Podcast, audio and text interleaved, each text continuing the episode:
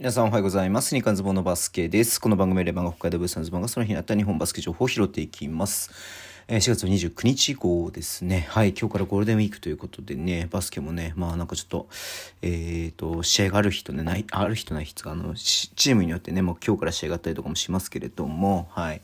えー、B2 の方もね、大体試合が行われてるっていうことで、まあね、いやー、でもね、怪我のニュースがいっぱいあるんですよね。まずね、えっ、と、まあもともと出てなかったですけれども、えー、名古屋ダ名古屋ダイヤモンドドルフィンズの、えっ、とね、コティ・クラークと帯底がね、まあ、えっ、ー、と、リリースがありました。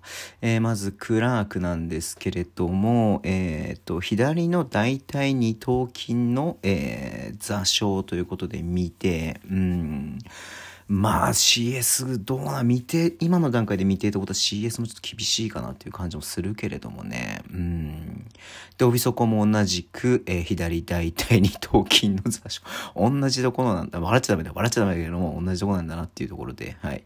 えー、こちらも未定ということですね。うん。はい。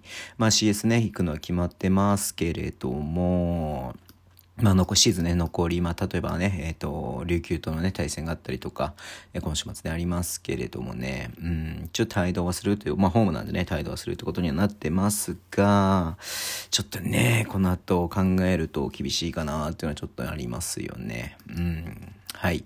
で、茨城ロボッツなんですけどね、まあ今日も試合7人で行ってましたけれども、まずね、鶴巻選手をレバンが北海道戦で、まあゲーム1ですよね。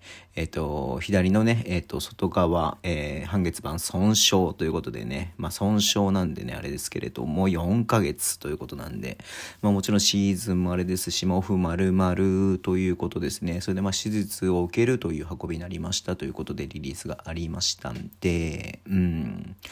まあね、ちょっとね、鶴巻選手もね、ほんと3シーズンね、最後の方になってすごくいい感じで活躍していたので、えー、ちょっとね、残念ではあります。でね、まあ同じく茨城ロボッツなんですけれども、高橋選手が選手がね、この間の秋田戦で、相手のね、肘が入って、尾骨の骨折ということですね。うん、ね。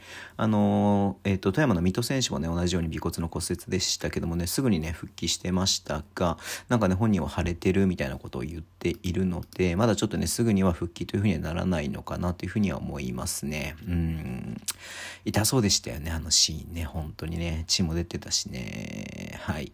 えー、ということで、ちょっと茨城もなかなか、えー、マークがね、対談したりとか、あの、朝日もね、出てなかったりとか、えー、なかなかね、大変な台所事情ではありますけどけれどもね、頑張ってもらいたいなっていうふうに思ってます。はい。えー、そんな感じでね、まあ今日はね、終わりにしたいと思います。Twitter でも以上発信します。ぜひフォローお願いします。えー、YouTube、えー、毎日やってます。ラジオトークのアプリで聞いてる方ハートボタンを押してください。では、今日もお付き合いいただきありがとうございます。それでは、いってらっしゃい。